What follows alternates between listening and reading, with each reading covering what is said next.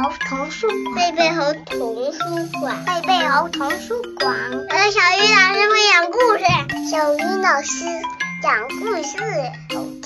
故事开始啦！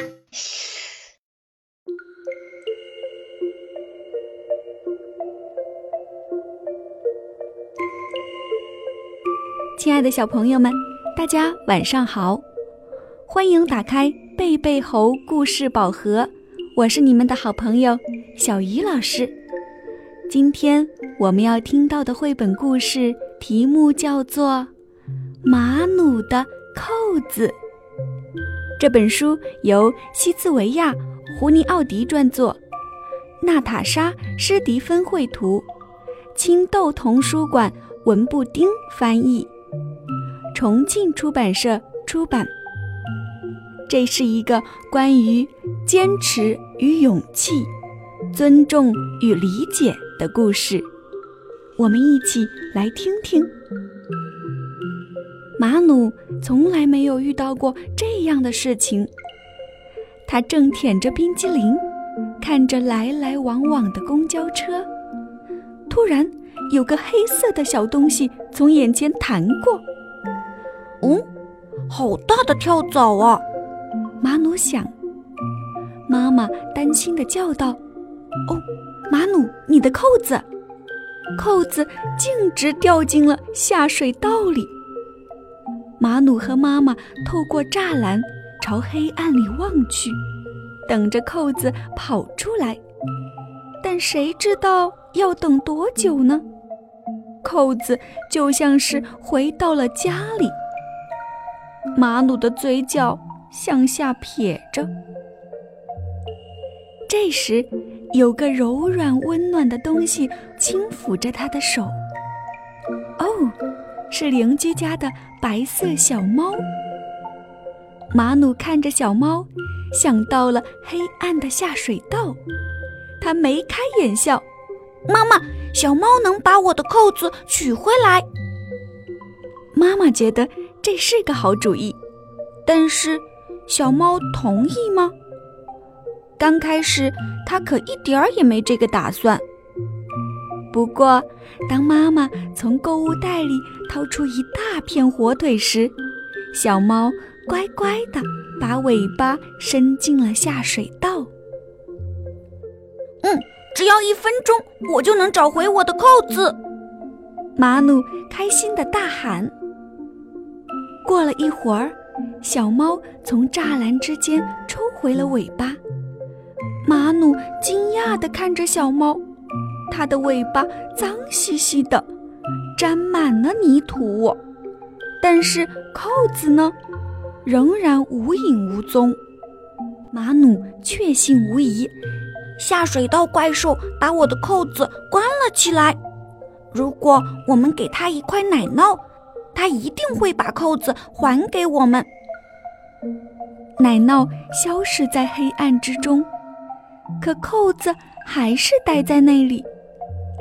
下水道怪兽不喜欢奶酪。唉，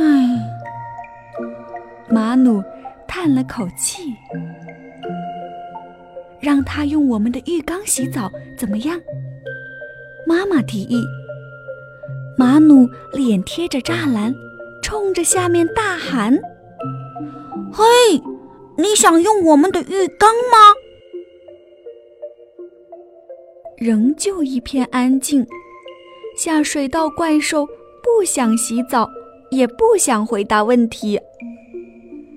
于是，马努对下水道怪兽说了一句连妈妈都感到吃惊的话：“那么。”我把我的巧克力冰激凌给你，好吗？嗯，好主意。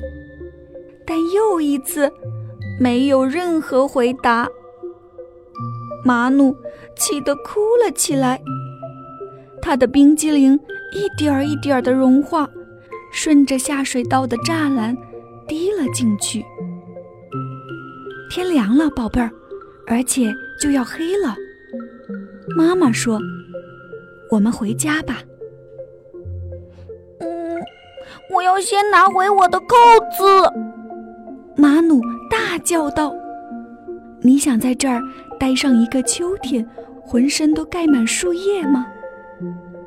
妈妈问道：“这样的话，我就从树叶下面爬出来，然后在这儿待上一个冬天，鼻子上都挂着冰柱吗？”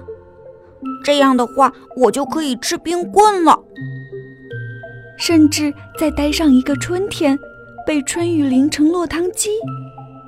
那样的话，至少我会被冲得干干净净。最后再过一个夏天，直到你的冰激凌全部融化。马努沉默了，他看到手里的冰激凌已经融化了。接着，他感觉到一滴雨，又一滴，再一滴。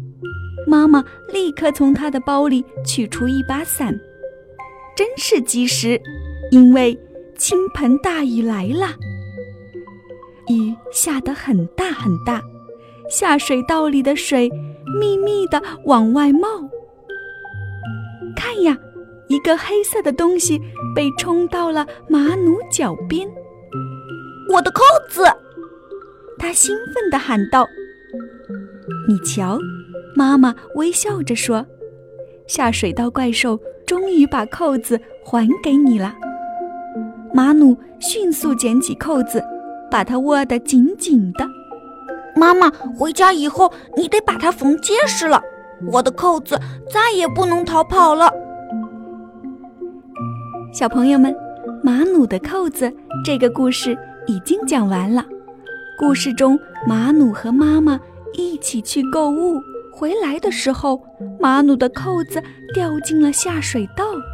他觉得扣子是被下水道的怪兽抢走了，于是想了各种各样的办法，想找回扣子。